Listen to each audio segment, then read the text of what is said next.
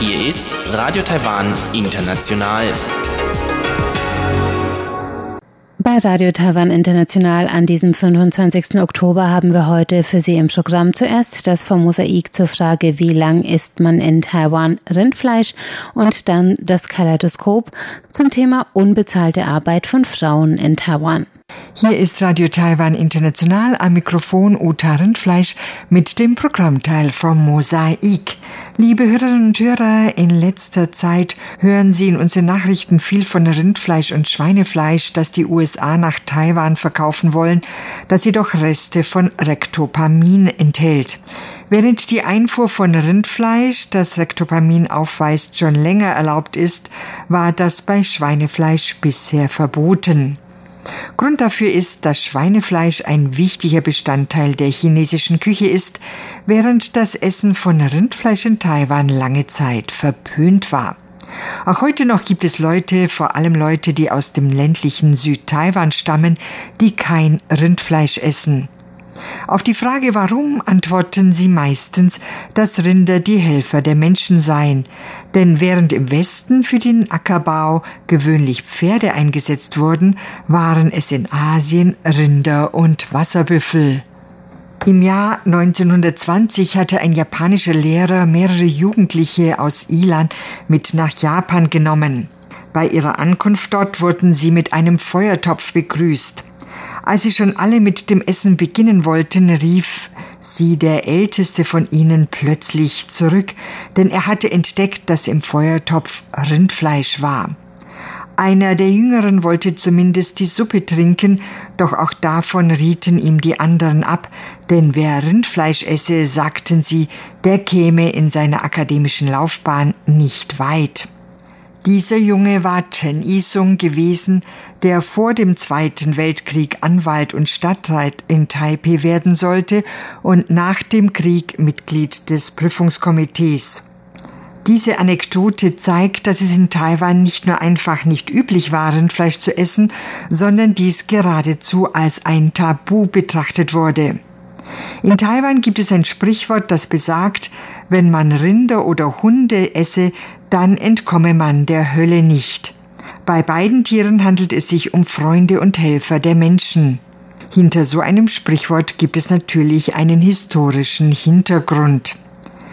Die Ureinwohner Taiwans kannten keine Wasserfelder und hatten auch nicht die Gewohnheit, ihre Felder zu pflügen. Sie verstanden sich auch nicht darauf, Zuckerrohr anzubauen und daraus Zucker zu gewinnen. Als die Holländer nach Taiwan kamen, erkannten sie den wirtschaftlichen Wert von Zuckerrohr, weshalb sie in China arme Bauern anheuerten, um hier Zuckerrohr anzubauen. In Taiwan gab es damals jedoch keine geeigneten Tiere, die einen Pflug hätten ziehen können.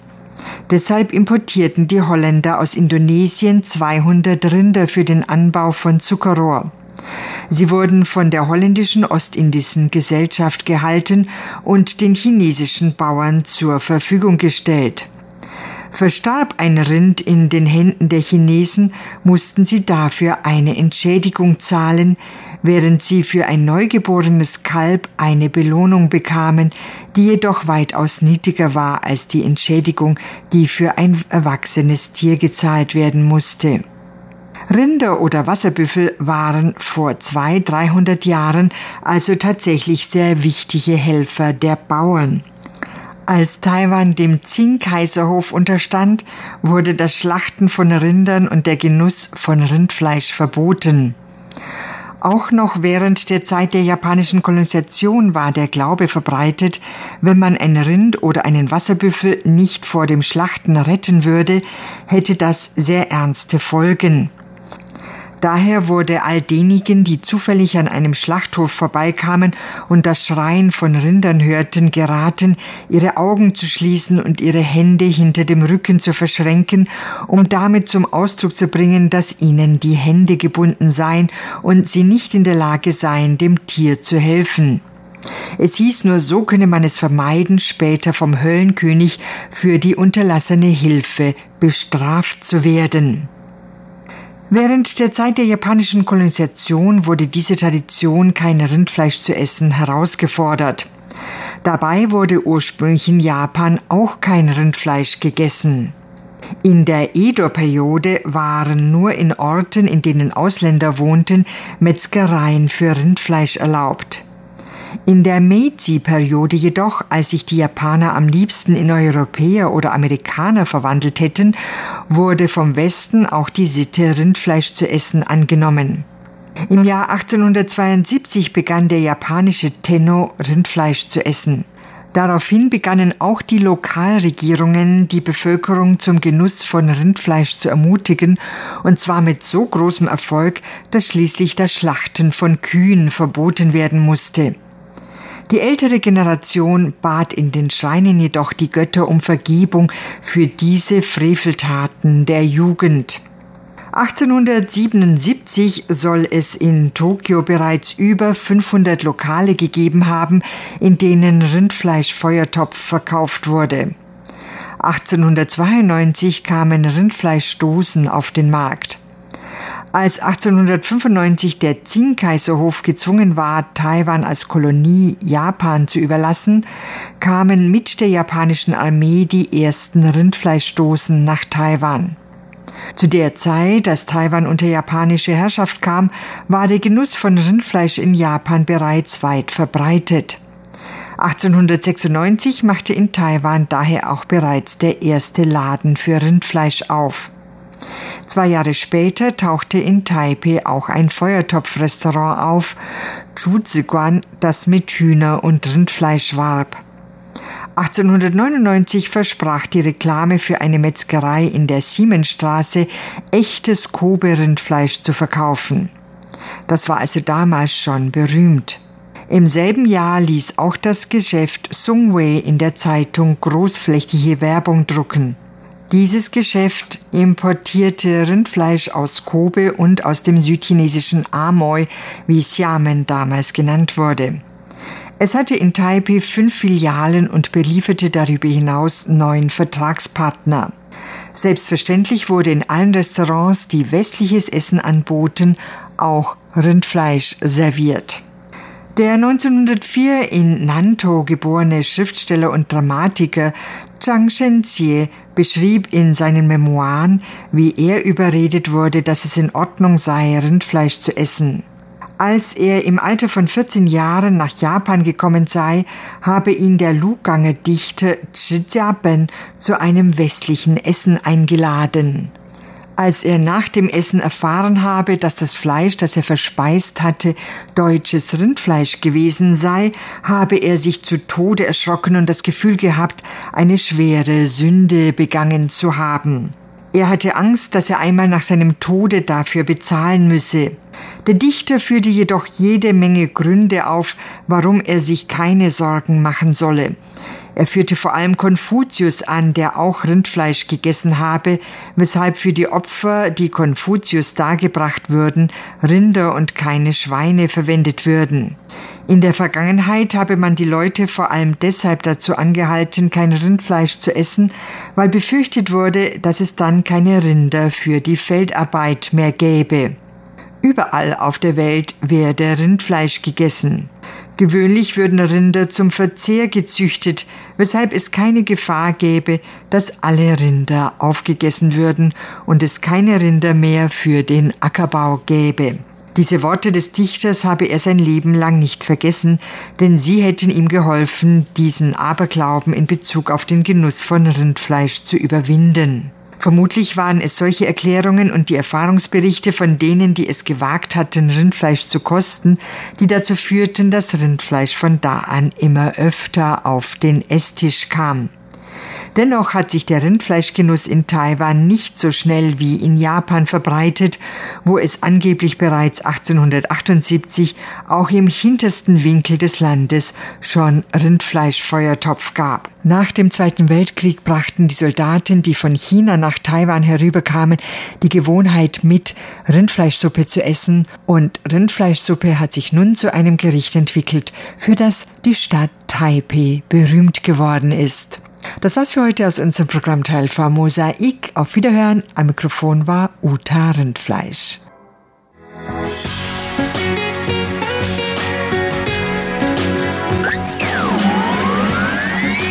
Radio Taiwan, international aus Taipeh.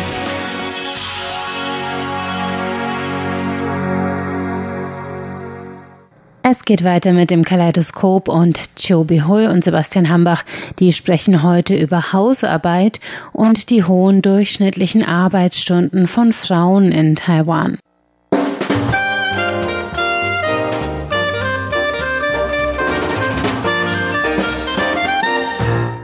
Herzlich willkommen, liebe Hörerinnen und Hörer, zu unserer Sendung Kaleidoskop. Am Mikrofon begrüßen Sie Sebastian Hambach und Chobi Hui. Heute wollen wir uns mit dem Thema Arbeit in Taiwan beschäftigen. Und der Anlass dafür sind zwei neue Statistiken, die vor kurzem veröffentlicht wurden. Die erste Statistik ist vom Arbeitsministerium und dabei ging es darum, wie viele Arbeitszeiten die Taiwaner, also im Durchschnitt, zu anderen Ländern der Welt haben oder zu den Menschen in anderen Ländern der Welt. Dabei hat man festgestellt, dass die Taiwaner die viertlängsten Arbeitszeiten der Welt haben. Die zweite Statistik ist vom Gesundheitsministerium. Dabei ging es um die Hausarbeit und da wurde geguckt, wie die Hausarbeit unter den Geschlechtern in Taiwan verteilt wird. Und danach scheint es so zu sein, dass in Taiwan die Hausarbeit noch vor allem eine Frauensache ist, denn im Durchschnitt da verbringen die Frauen dreimal so viel Zeit mit Hausarbeiten im Vergleich zu ihren männlichen Partnern. Also es wurde geguckt, wie die Frauen im Vergleich zu Männern abgeschnitten haben, die im gleichen Haushalt leben. Ja, und die beiden Statistiken, Zahlen kann ich wirklich nur bestätigen. Also im Büro, in meiner Berufslaufbahn habe ich wirklich sehr lang gearbeitet. Also jeden Tag länger als acht Stunden ohne Pause. Und das bemängele ich auch die ganze Zeit. Und zu zweiten Statistik Zahlen kann ich natürlich auch bestätigen, weil ich zugleich eine Hausfrau bin und jeden Tag muss ich ziemlich lang arbeiten. Ich habe eigentlich selber auch schon mal gerechnet, denn zu meinem eigenen Jahresbericht, also für eine Mahlzeit zum Beispiel zu dem Mittagessen, dann brauche ich eigentlich zwei Stunden, um Sachen einzukaufen, sortieren, waschen, zubereiten und dann kochen oder breiten und dann servieren und dann noch Geschirr waschen. Und das Essen Auf, dauert nur fünf Minuten. Ja, umso ärgerlich. Und mein Mann lobte nie, dass ich so gut kochen kann. Meine Kochkunst hat sich eigentlich wirklich sehr viel verbessert, aber der hat wohl nie gemerkt und das ärgert mich natürlich sehr. Also für eine Mahlzeit brauche ich ja, wie gesagt, im Durchschnitt zwei Stunden. Und wenn ich an den Tag zweimal koche, dann ist ja vier Stunden in der Wirklichkeit vielleicht nicht wirklich vier Stunden, aber. Aber das ist dann auch nur das Kochen und nicht noch alle anderen Hausarbeiten dazu. Eben, ja. Und dann, ich muss natürlich noch Wäsche waschen und sauber machen, aufräumen und so weiter. Allerdings, mein Mann ist wirklich nie ganz glücklich damit oder weiß nicht, mich einzuschätzen und zu bedanken. Und der hat eine Putzfrau engagiert und meint, dass ich meine Arbeit schon zum größten Teil abgenommen könnte. Aber das stimmt ja der Wahrheit wirklich nicht. Ja. ja. und das ist übrigens eine sehr interessante Lösung in Anführungszeichen, denn das wurde dann auch im Anschluss, als dieser Bericht veröffentlicht wurde, von einer Expertin kritisiert, dass wenn zum Beispiel dann wie einen solchen Falle eine Haushaltshelferin oder eine Putzfrau also eine weibliche Putzkraft angestellt wird, dass im Prinzip bei dieser Arbeit nur auf eine andere Frau ausgelagert wird, weil eben in den allermeisten Fällen gerade eben diese Putzkräfte noch Frauen sind in Taiwan oder eben auch in vielen anderen Ländern. Und nicht nur in so einem Fall ist das der Fall, sondern zum Beispiel auch trifft das zu auf die Mitarbeiter in Kinder- Tagesstätten oder auch in Altenheimen. Also auch da sind es meistens eben Mitarbeiterinnen, ähnlich wie ich das auch so zumindest aus meiner Zeit in Deutschland kenne. Auch da waren in den Altenheimen meistens ja Pflegerinnen tätig und nur sehr wenige Männer waren als Pfleger tätig. Vielleicht hat sich das etwas geändert, aber ich vermute mal, dass das auch in Deutschland noch genauso aussieht im Groben. Und Immerhin werden diese dann aber natürlich bezahlt. Und eigentlich bei diesem Bericht, da ging es eher um unbezahlte Hausarbeit. Also eben das, was einfach gemacht werden muss, weil man niemanden hat, der dafür bezahlt werden kann. Und es wurden natürlich dann auch vor allem diese Dinge angesprochen, die du gerade schon genannt hast. Also es geht um Wäsche waschen, kochen, putzen oder auch um das Kümmern, zum Beispiel um minderjährige Kinder oder auch um ältere Familienangehörige, was ja in Taiwan vielleicht noch etwas mehr verbreitet ist als in anderen Ländern, dass man gerade, wenn man mit einer, aus einer größeren Familie kommt, oder dass man gerade, wenn man eben ältere Familienangehörige hat, die eigenen Eltern, dass die dann noch im eigenen Haushalt auch oft wohnen oder zumindest in der Nähe irgendwo wohnen und dass man sich dann noch sehr um diese kümmern muss. Also auch das ist eben so eine unbezahlte Hausarbeit. Und konkret kam also raus, dass Frauen zwischen 15 und 64, also auch schon sehr junge Frauen, im Schnitt 4,41 Stunden an Hausarbeit ohne Bezahlung übernehmen pro Tag. Und äh, wie gesagt, also wenn du sagst, dass du vier Stunden schon allein mit dem Kochen beschäftigt bist, dann bleibt ja eigentlich gar nicht so viel für diese ganzen anderen Dinge noch, wenn du die auch noch alle selber machen musst. Nur noch etwa eine halbe Stunde bleibt dann ja übrig. Und insgesamt ist es wahrscheinlich dann also auch bei vielen noch etwas mehr. Und diese Zahl ist auch schon ein bisschen angestiegen. Das wurde verglichen mit einem Bericht aus dem Jahr 2016. Damals waren es noch unter vier Stunden, nämlich 3,81. Aber der Vergleich zu den Männern ist eben größer. Also wie gesagt, bei den Frauen sind es jetzt etwas über 4,4 Stunden und die Männer, die im gleichen Haushalt leben, die übernehmen etwa oder die sind beschäftigt mit etwa 1,48 Stunden pro Haushalt. Ja, ich denke nicht nur ich in Taiwan, sondern auch viele meiner Mitbürgerinnen haben denselben Eindruck. Also, obwohl die Geschlechter Gleichberechtigung in Taiwan eigentlich schon sehr weiterentwickelt ist, also das wird eigentlich auch schon von vielen anderen Frauen in dieser Region angeguckt und respektiert. Allerdings nicht nur ich, sondern viele andere Taiwanerinnen, die haben auch wirklich das Problem, dass eine wirkliche Gleichberechtigung bei der Hausarbeitteilung in der Familie eigentlich nicht gleich ist. Also die Frauen übernehmen wirklich viel mehr Hausarbeiter als ihre männliche Mitbürger. Das ist fast in alle Haushalte so. Mein Mann behauptete, dass ich alle mögliche Hilfe bekomme. Also abgesehen von dieser Putzfrau, da habe ich Waschmaschine, ich habe Trockner, ich habe Reiskocher, Geschirr, Trockner, alles, was ich gebrauche, habe ich ja. Allerdings, wir haben noch keine Kochmaschine. Wickelte, also ich muss ja noch selber kochen. Man kann ja zum Beispiel eine neue Staubsaugerroboter kaufen kaufen oder dies und das kaufen, aber irgendwie, das muss auch doch betrieben von den Menschen. Und daher muss doch jemand dafür sein, anzumachen. Und das sind ja meistens bei mir zu Hause ich und nicht er. Und der hat nur zu tun, seinen Mund aufzumachen Befehl zu geben, da wird alles getan. Ich kann natürlich untätig bleiben, aber ich durfte das alles nicht. Und daher ich habe dann alles sauber gemacht, äh, Wäsche gewaschen und so weiter weiter. Und das tun, glaube ich, auch die anderen Taiwanerinnen und nicht nur die Taiwanerinnen, die das Problem haben, auch zum Beispiel in Japan oder in Südkorea oder auch in Indien, die haben vielleicht noch mehr als wir zu tun, weil, wie gesagt, diese Gleichberechtigung in Taiwan schon etwas fortgeschrittener als in diesen Ländern, aber trotzdem müssen wir viel tun. Und ich kann daher wahrnehmen, dass andere Asiatinnen noch mehr zu tun haben in der Familie. Und ich habe zum Beispiel jetzt hier eine Statistikzahl aus Indien und hier wurde gesagt, dass die Männer am Tag nur 36 Minuten für die Hausarbeit tun, während die Frauen sechs Stunden. Und das ist inklusive Pflege der älteren Leute, Pflege der Kinder und Hausarbeit, unter anderem Wäsche waschen, kochen, putzen und so weiter und so fort. Ja, man müsste sich jetzt natürlich dann auch noch bei so einem Bericht anschauen, was denn die Männer und Frauen in dem jeweiligen Haushalt sonst noch in ihrer Zeit machen. Und zumindest traditionell ist es natürlich auch in Taiwan immer so gewesen, dass ja meistens auch der Mann der Brötchenverdiener war, der da also die besser bezahlte Arbeit hatte normalerweise und der dann eben auch nach draußen gegangen ist, sozusagen, um dann zu arbeiten und dann hat er eben keine Hausarbeit mehr gemacht. Aber die Realität sieht heute eher in Taiwan so aus, dass eben beide Seiten arbeiten gehen, also sowohl Mann als auch Frau und dass sie beide einen Job haben oder auch beide natürlich ein Studium schon hatten und viel gelernt haben und dass dann auch zum Beispiel das zu dem Problem führt, wenn Nachwuchs ansteht, wer dann auf seine Arbeit verzichtet sozusagen und dann sich um das Kind kümmert eine Zeit lang.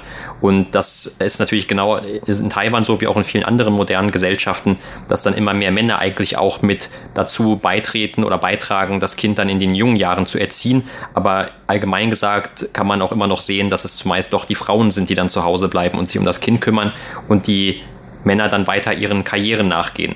Also insofern kann man das vielleicht ein kleines bisschen, diese Zahlen nachvollziehen, dass die Frauen vielleicht immer noch insgesamt weniger im Arbeitsleben tätig sind, aber wahrscheinlich, wenn man das sich dann genauer anschaut nach den Altersgruppen, dass das dann auch auf die jüngeren Frauen immer weniger zutrifft und dass die dann tatsächlich oft dann damit dastehen, dass sie auf der einen Seite einen Job haben, aber auf der anderen Seite dann trotzdem noch dann von ihrem Mann in der Erwartung stehen, sozusagen, dass sie dann auch noch zu Hause diese ganzen Hausarbeiten übernehmen. Und zumindest ganz traditionell, da gibt es ja auch diesen chinesischen Spruch, dass die Männer dafür zuständig sind, was außerhalb des Hauses passiert und die Frauen dafür zuständig sind, was innerhalb des Hauses passiert. Und das hat dann wahrscheinlich auch seine Konsequenzen, wie diese Arbeitsteilung normalerweise begriffen wurde in früherer Zeit. Und zumindest auch heute noch in Taiwan aus Südtaiwan, da kenne ich auch noch das Beispiel in der Erziehung von einem wahrscheinlich nicht jetzt sehr repräsentativen Umfeld, aber von dem, was ich dort damals erlebt habe, dass normalerweise auch tatsächlich den Frauen eher beigebracht wird, diese Hausarbeiten zu erledigen und die Männer oft davon ausgenommen werden oder zumindest wird nicht so großer Wert darauf gelegt. Und damit meine ich insbesondere die Kinder zum Beispiel, zumindest in der eigenen Familie. Also in der Schule ist es normalerweise so, in der Grundschule, dass beide Geschlechter immer zu diesen Aufräumarbeiten verdonnert werden. Also die müssen dann auch in der Schule aufräumen. Aber zu Hause sieht es dann oft so aus, dass dann die Töchter zum Beispiel eher solche Aufgaben erledigen müssen als die Söhne. Und ich habe dann auch ein Beispiel mal erlebt, wo dann einfach ein Sohn, das war dann der einzige Sohn in einer Familie, sich geweigert hatte, seine Aufgabe zu erledigen. Und er sollte eigentlich gerade den Boden putzen mit einem Lappen. Und das wollte er nicht. Er wollte eben lieber Computer spielen und hat das dann einfach nicht gemacht. Und als dann die Eltern nach Hause kamen, da haben sie dann stattdessen seine ältere Schwester ausgeschimpft, weil die eben dafür dann zuständig ist. Also wenn sie eben nicht selber das macht, dann muss sie eben zusehen, dass sie dem Sohn das irgendwie vermittelt, also ihrem Bruder, ihrem jüngeren Bruder irgendwie vermitteln kann. Und wenn das nicht klappt, dann ist das auch ihre Schuld. Also in diesem Fall war es auf jeden Fall so, dass dann eben auch tatsächlich äh, die Mädchen in diesem Falle oder Frauen da manchmal etwas schlechter bei wegkommen und dass tatsächlich einfach diese Erwartungen an die noch höher sind. Und da gibt es wahrscheinlich auch wieder Unterschiede regional. Das ist dann vielleicht eher in Südtaiwan, wo man eh noch etwas traditioneller im Durchschnitt ist, als in einer Stadt wie Taipei der Fall. Ja, das kann ich wirklich auch bestätigen. Und in verschiedene Generationen oder in unterschiedliche Regionen gibt es dann andere Kultur. Und als ich noch klein war, hatte ich in der Oberschule und Mittelschule jeweils sogenannten Haushalt Kurse belegt, eine Stunde in der Woche. Dort lernt damals nur Mädchen, also haben wir damals gelernt, wie wir kochen, putzen, nähren und alles, was die traditionelle Frauen lernen sollten, also Haushalt zu erhalten und so weiter. Damals lernte alle Mädchen solche Kunst oder solche Technik und das gab ja, wie gesagt, damals Haushaltkurs für Mädchen und später habe ich festgestellt, auch mein Sohn sollte solche Kurse belegen. Und er hat auch gelernt, wie man putzen oder nähen oder vor allen Dingen kochen oder backen, das alles hatte er auch gelernt. Nur er hat zu Hause nicht wirklich getätigt. Und das ist natürlich mein Schuld, weil ich ihn nicht dazu gezwungen hatte, was gelernt hat, auch in Praxis umzusetzen. Aber man merkt schon, dass in der Schule müssen die Kinder auch so was lernen und das ändert sich natürlich. Und inzwischen habe ich wirklich gesehen, weil die jungen Frauen auch ihren Beruf nachgehen sollte, um mehr Geld zu verdienen. Also mit einem Gehalt kann jetzt für die moderne Haushalte nicht ausreichen und daher müssen beiden Teilen der Ehepartner auch arbeiten gehen. Und insofern, man man merkt schon für diese jüngere Familien, dass die Männer auch einige Hausarbeit übernehmen sollten. Und bei mir zu Hause, mein Mann ist wirklich für das Wegtragen der Mühe zuständig. Der ist der Vormann bei uns zu Hause. Aber ich habe gesehen, nicht nur mein Mann, sondern auch viele Nachbarfamilien, deren Vater sind auch für diese Hausarbeit zuständig. Mein Mann kaufte auch gerne Gemüse, Fleisch anbelangt. Und das hat vielleicht damit zu tun, weil er lange Zeit als Studentin im Ausland gelebt hatte und er gewöhnt sich daran, dass er mindestens einmal einen Supermarkt besuchen sollte, um was zu kaufen. Und das war so bei mir zu Hause. Aber ich habe auch gemerkt, jetzt in vielen Supermärkten sehe ich eigentlich sehr oft, dass junge Männer und Frauen, die zusammen Supermärkte besuchen und welche kaufen. Also ich denke, Gleichberechtigung Gleichberechtigung ist dann langsam praktiziert worden. Es ist leider noch nicht zu weit. Und ich habe auch einmal so einen Bericht gelesen und zwar in diesem Bericht werden einige Hausarbeiter geschildert, was die Männer am meisten hassen. Nummer eins ist Zimmer aufräumen. Und das macht ja 14,5 Prozent. Und dann Badezimmer aufräumen 13 Prozent. Und Wäsche waschen 13 Prozent. Und Wäsche hängen 13 Prozent, einkaufen gehen 12,5 Prozent. Wenn das alles zusammen dann bleibt ja kaum noch was, was die Männer gern machen für die Hausarbeit. Mich hätte jetzt gewundert, dass nicht an einer oberen Stelle das Geschirrspülen da drin steht. Ja, das man hat ja Wasch, äh, Geschirrmaschine. Ja, aber die sind auch nicht so verbreitet in Taiwan. Ja, das stimmt schon. Also insofern, ich weiß ja gar nicht, was die taiwanischen Männer alles tun möchten. Also oft habe ich gehört, dass die taiwanischen Männer noch sehr gerne kochen, verhältnismäßig. Also das ist, was man auch sonst traditionell in westlichen Ländern eher so auch mit einer weiblichen Hausarbeit in Anführungszeichen verbindet. Aber in Taiwan habe ich oft eher auch so Männer, die vielleicht eher so ein bisschen macho eingestellt waren, dass sie trotzdem Lust hatten, gerne zu kochen. Vielleicht ist das auch ein kultureller Unterschied. Und kommen wir noch einmal dann zu dieser zweiten Statistik. Dabei ging es, wie gesagt, um den Bericht des Arbeitsministeriums, nachdem Taiwan an vierter Stelle stand von insgesamt 39 Ländern. Und das war ein ähnlicher Wert wie 2008 bei den durchschnittlichen Arbeitszeiten im Jahr. Und 2019 kamen die Taiwaner im Durchschnitt auf 2028 Arbeitsstunden und das waren immerhin fünf weniger als 2018. Aber vor Taiwan, da lagen noch Singapur mit über 2300 Stunden, Mexiko mit über 2100 Stunden und Costa Rica noch knapp vor Taiwan mit 2060 Stunden. Insgesamt wurde bei dem Bericht dann festgestellt, dass im Durchschnitt im vergangenen Jahr 1,2 Stunden weniger gearbeitet wurde als das Jahr davor und dass auch 3,6 Stunden weniger Überstunden gemacht wurden. Also immerhin ein kleiner Fortschritt vielleicht, aber ausgerechnet wurde das Ganze so, dass man die Durchschnittsarbeitsstunden pro Monat und pro Person gerechnet hat für ein Land und dann einfach mal zwölf. Und wo steht Südkorea? An welcher Stelle? Also an welcher Stelle habe ich nicht gelesen, aber sie kamen auf eine Zahl von 1900. Also sie sind schon sehr relaxed im Vergleich zu Taiwan. Das geht nicht. Und Japan ist sogar noch weiter und mit nur 1600 Stunden. Das geht auch nicht.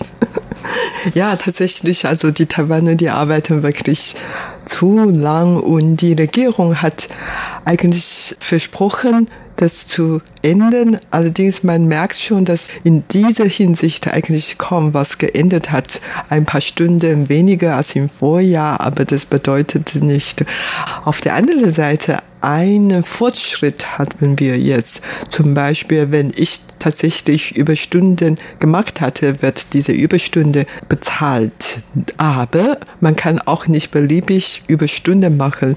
Man muss ja dann eine Genehmigung von dem Vorgesetzten bekommen. Aber in Taiwan, da merkt man eigentlich seine Überstunden gar nicht, weil die Vorgesetzten werden dann die Leute schief angucken, warum du immer Überstunden machen müsstest, bist du nicht fähig genug oder warst du zu faul bei, wegen der gewöhnlichen Arbeitszeit oder so. Das wird natürlich dann vielleicht schlechter für weitere Entwicklung. Also dann wird man wahrscheinlich nicht befördern und so weiter. Und daher, man meldet sich eigentlich nicht für Überstunden und Arbeiten und Arbeiten. Und das hat natürlich mit der Kultur auch zu tun. Bevor die Vorgesetzten gegangen sind, trauten sich die meisten Unterstellte gar nicht nach Hause zu gehen. Also man arbeitet so lang, bis alle Vorgesetzte gegangen sind. Und das ist eine Kultur, nicht nur in Taiwan, sondern trifft noch viel mehr in Japan und Südkorea. Und trotzdem die Arbeitszeit bei deren noch kürzer als es in Taiwan sind, das kann ich nicht akzeptieren. Das was für heute in unserer Sendung Kaleidoskop. Vielen Dank für das Zuhören. Am Mikrofon waren Sebastian Hammer und Chobi Hui. Und damit sind wir am Ende des heutigen deutschsprachigen Programms von Radio Taiwan International. Alle unsere Sendungen finden Sie auf unserer Internetseite unter www.de.rti.org.tv. Am Mikrofon war heute Karina Rother. Danke fürs Einschalten. Ich sage Tschüss. Bis zum nächsten Mal.